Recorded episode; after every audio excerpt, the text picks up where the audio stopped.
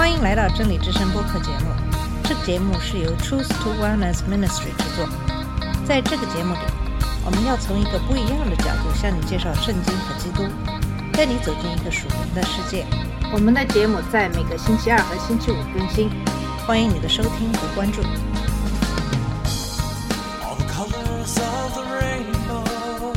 你好，我是马军。在上期节目，我们结束了对《使徒行传》的学习，但是在世界各地传播福音的工作并没有结束。《使徒行传》有选择地记述了某些使徒执行耶稣命令的历史，即圣灵降临在他们身上后，他们要在耶路撒冷、犹太全地和撒玛利亚直到地极做耶稣的见证。之所以说《使徒行传》是有选择性的叙述，是因为路加在第一到十二章和第十三到二十八章的重点分别是彼得和保罗。除了约翰和雅各，其他使徒的名字只在第一章中提到过，而且路加只在雅各和约翰还在耶路撒冷的时候提到过他们。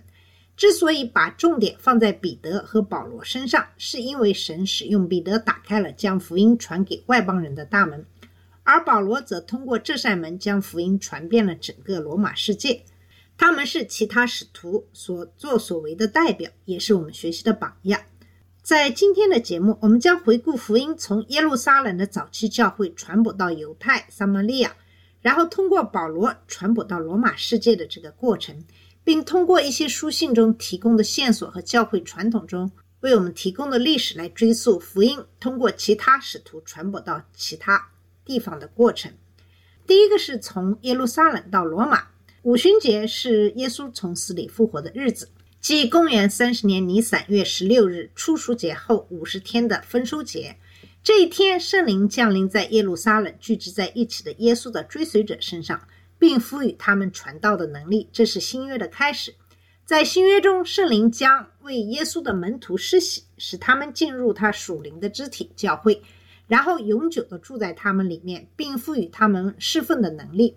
聚集在一起的一百二十多人立刻开始用聚集在耶路撒冷庆祝节期的世界各地犹太人的语言和方言宣讲神的大能。彼得向聚集在一起的人传讲了大有能力的信息，结果约有三千人得救并加入教会。教会迅速发展壮大，在很短时间内又有五千人成为信徒。还有许多新信徒加入，尽管大祭司和宗教领袖开始逼迫他们。随着耶路撒冷周围地区人们前来接受使徒们医治疾病和不洁的灵，教会也在向这些地区扩展。然而，直到斯蒂凡因为他的见证而殉道，耶路撒冷的信徒受到严重破坏，教会才传遍了犹太和撒玛利亚的信徒分散的地方。腓力第一个把福音传到撒玛利亚。然后又传给了一个埃塞俄比亚官员，他又把福音带回自己的国家。在五旬节那天得救的人中有许多来自其他地区，他们回到自己的国家，并把福音带回去。教会以这种方式传到叙利亚的大马士革、北非的古利奈和塞浦路斯。因此，我们可以合理的推断，教会已经传到了帕提亚人、马代人、埃兰人土地上，也就是里海以南到波斯湾的地区。还有一些人来自苏美布达米亚及古亚述和巴比伦地区，或现代的伊拉克地区；还有人来自卡帕多西亚、庞图斯、亚细亚、弗吉尼亚和潘菲利亚这些地区，都属于小亚细亚或现代的土耳其。此外，还有来自伊格普特和利比亚的西利尼、地中海的克里特岛以及远在罗马的人。离犹太更近的是那些来自阿拉伯土地的人。这些土地不仅包括阿拉伯，还包括纳波亚提亚，其中包括现代的叙利亚和约旦。至此，初期教会的传播范围仅限于犹太人或撒玛利亚人、犹太混血儿或改信犹太教的外邦人。当使徒彼得回应百夫长哥尼流的意向，前往撒玛利亚向他和他的朋友传道时，福音突破了外邦人的障碍，让外邦人加入教会，而不先让他们改宗，这让一些犹太信徒难以接受。但神接纳他们的证据是压倒性的。第一个外邦人教会开始于叙利亚的安提阿，这个教会派遣保罗和巴拿巴，开始了他们穿越塞浦路斯和小亚细亚中部的第一次传教旅行。保罗之前曾在西利西亚的大树附近地区传道。保罗的第二次传道旅行再次经过小亚细亚，但扩展到马其顿，然后进入希腊。欧洲第一个改变信仰的外邦人是菲利比的吕底亚，在这些地区建立了强大的教会，反过来又在其周围社区和其他地区传播福音。保罗的第三次传道旅行所经过的地方与第二次旅行相同，但他这次的施工更侧重于兼顾已经在那里的教会。他在以弗所花了两年半的时间来做这件事，结果又建立了一个强大的教会，影响到亚细亚省的其他地方。启示录二章和三章提到其中的几个教会，包括施麦拿、别加摩、推雅推拉、撒迪、菲拉铁菲和老底加。使徒行传以保罗的监禁和罗马之行结束。同时，我们也发现保罗在新的地方传道。他在西顿、普提奥利和罗马受到其他信徒的照顾。一路上，他在几个地方停留，对当地人产生影响。使徒行传为我们提供了保罗在马耳他侍奉的一些细节。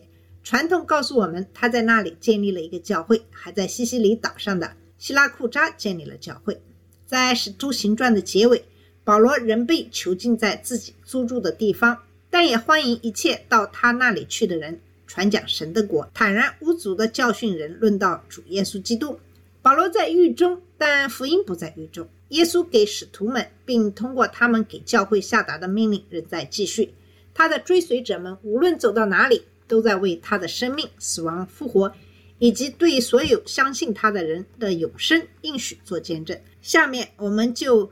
根据新约书信中的线索和教会传统，追溯使徒们在执行大使命时所发生的事情。首先，将结束保罗的故事。我们知道他没有在第一次罗马监禁结束时死去，原有几个。首先，路加在使徒行传的结尾说保罗在自己租住的地方待了整整两年，但没有提到或推断保罗的施工结束了。其次，《菲利比书》一章十九节和《菲利门书》一章二十二节都表达了保罗对被释放的强烈期待，尤其是后者，其中包括他指示菲利门为他准备住处，这与他在《提摩太后书》四章六到八节中的期望形成鲜明的对比。第三，教牧书信完全表明是在那个时候之后写的，因为他提到的事件与《使徒行传》的时间顺序不符。如果保罗能够实现他在腓利门书中所说的愿望，那么他确实回到了亚细亚省的教会。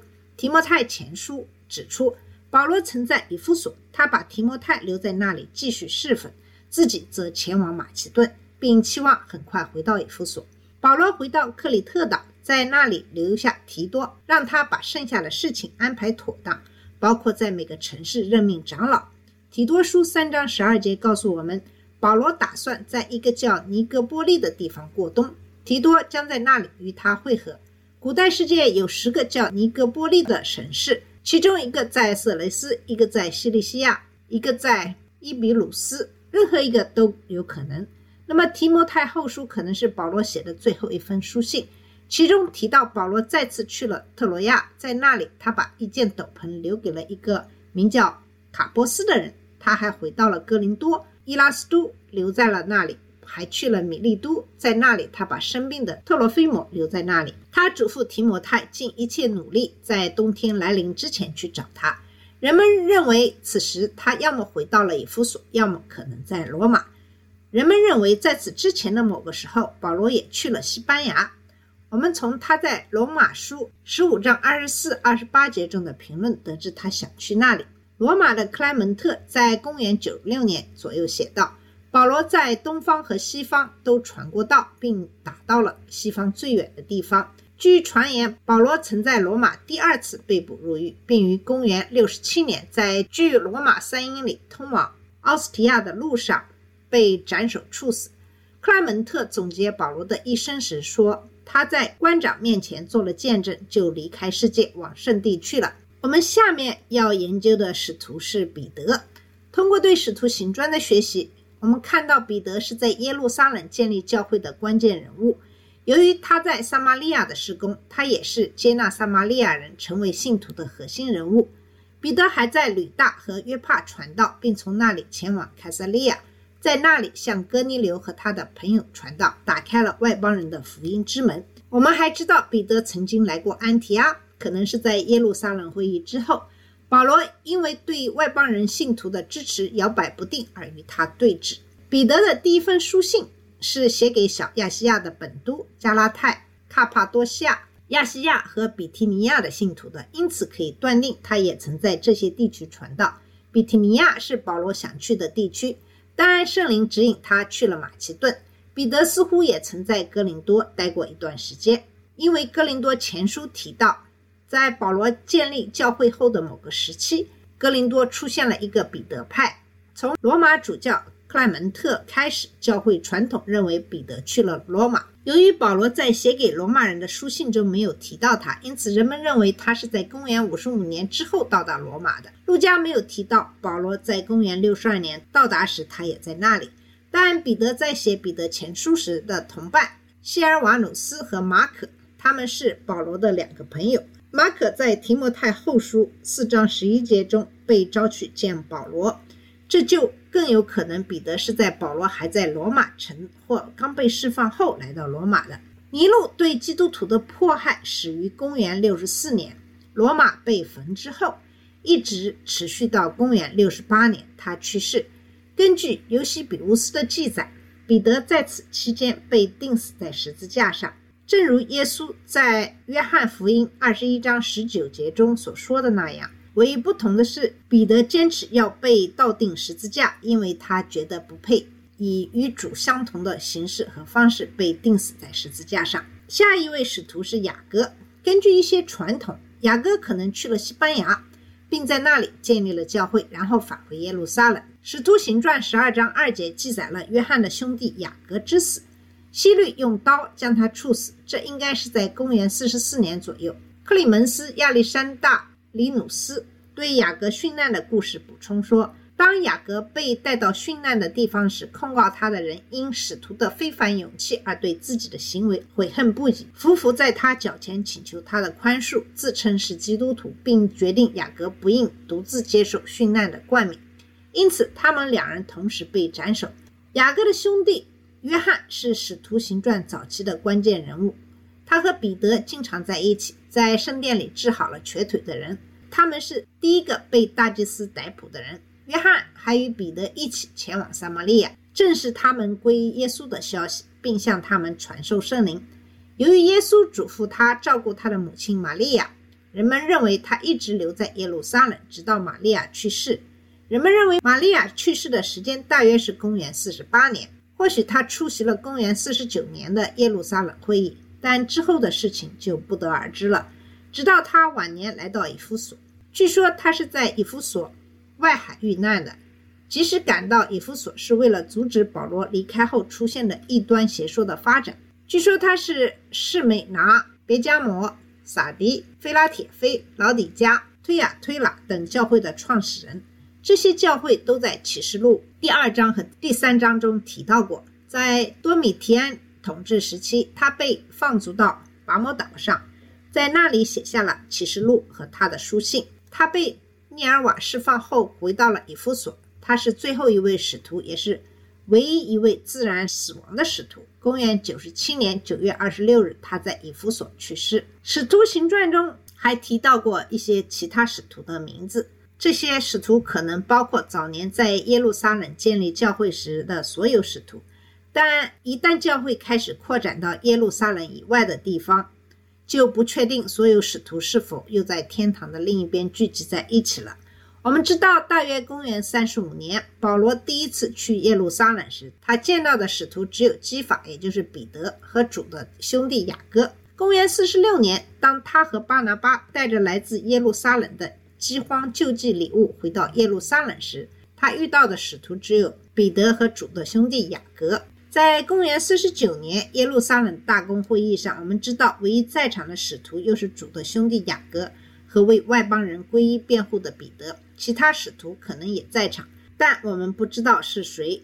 那么下一个使徒是亚勒菲的儿子雅各，也就是犹大。关于他的唯一的传说是，不知何时他因传扬基督而被犹太人用石头砸死，并被埋葬在耶路撒冷。关于多马离开耶路撒冷后的侍奉，有两种不同的说法。一种说法是他在帕提亚传教，然后根据叙利亚的传说，他死于艾德萨。但尤西比乌斯指出，在艾德萨的是他达乌斯，而不是多马。另一种说法认为多马在印度，这种说法可能更有说服力，因为西印度的教会都追溯到多马，并自称为多马教会。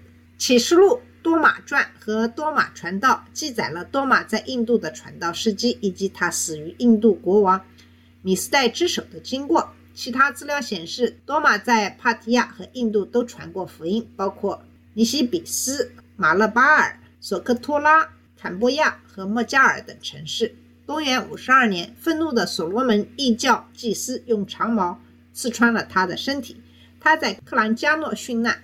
巴塞洛缪可能和他一起去了印度。菲利是另一位使徒。关于菲利后来的施工，说法不一，部分原因是与传道人。菲利混淆了。尤西比乌斯说菲利是亚洲伟大光辉之一，另一种说法是他在前往小亚细亚地区之前曾远赴法国。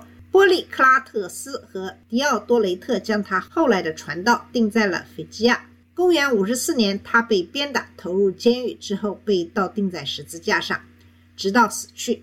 八十七岁时被埋葬在希拉波利斯。关于马太后来的传道。也没有确切的信息。部分的原因是因为很多人混淆了马太和马提亚。大约在公元五十年，马太福音书开始流传。根据最古老的说法，他是自然死亡，而后来的记载则认为他是在马其顿或埃塞俄比亚殉道。罗马天主教将他的殉难日期定为九月二十一日，希腊教会则定为十一月十日。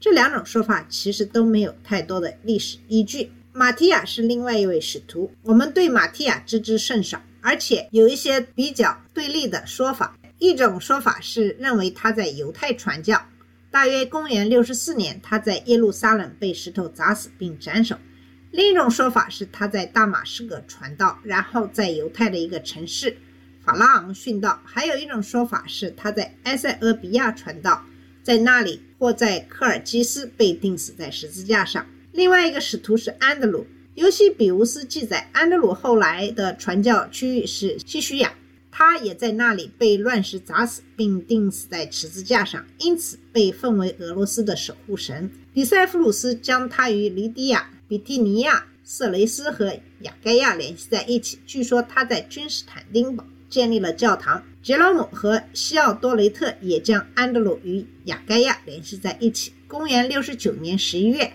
安德鲁在帕特雷奉埃吉斯总督之命殉教，他在一个 X 型十字架上被钉了三天。这个十字架后来成为圣安德鲁十字架的标志。由于安德鲁在希腊殉难，他也被认为是希腊的守护神，后来又被认为是苏格兰的守护神，因为有一种传统认为安德鲁的手臂是。圣雷古勒斯带到苏格兰的圣物。另一位使徒是巴塞洛缪。关于他的传说众说纷纭。他传教的地区从小亚细亚到印度，也可能在帕提亚人中间。有强有力的证明表示，他将马太福音带到了印度，并最终在那里殉道，要么被殴打并钉死在十字架上，要么被装进麻袋扔进大海。另一种说法是他离开印度后与菲利同在希拉波利斯。几年后的公元六十九年，他在亚美尼亚被国王的兄弟阿斯提亚吉斯率领的阿尔巴努斯祭司用棍棒打死，活剥皮并钉死在十字架上。他的巫师也称为犹大，被认为是在叙利亚、波斯北部和艾德萨地区传教。公元七十二年，他在那里被人用鸡刺死，埋葬在卡拉凯莱西亚。但也有其他传说称他的埋葬地在贝鲁特和埃及，这可能部分是由于后来人们收集了他的身体部分作为宗教遗物，并将其重新埋葬在不同的地方。还有另一个使徒行传提到的使徒是西门，关于他的传说有点自相矛盾。一种说法是去了波斯，在公元七十二年被锯成两半；另一种说法是他与亚利马泰。的约瑟一起前往不列颠的阿瓦隆，大约在公元三十九年在那里建立教会，大约在公元七十四年在那里殉道。那么到了一世纪末，基督教已经传播到了罗马世界的许多的重要城市，甚至更远。使徒们的生活是耶稣基督复活的最大见证之一。他们从躲在楼上房间里害怕的人，变成了愿意在任何地方宣讲耶稣基督福音的人，甚至不惜牺牲自己的生命。他们放下家中的舒适，大胆地去宣讲耶稣的生命、死亡和复活的消息。这将给那些往往不理解或拒绝耶稣基督的人带来罪的赦免与神的正确关系。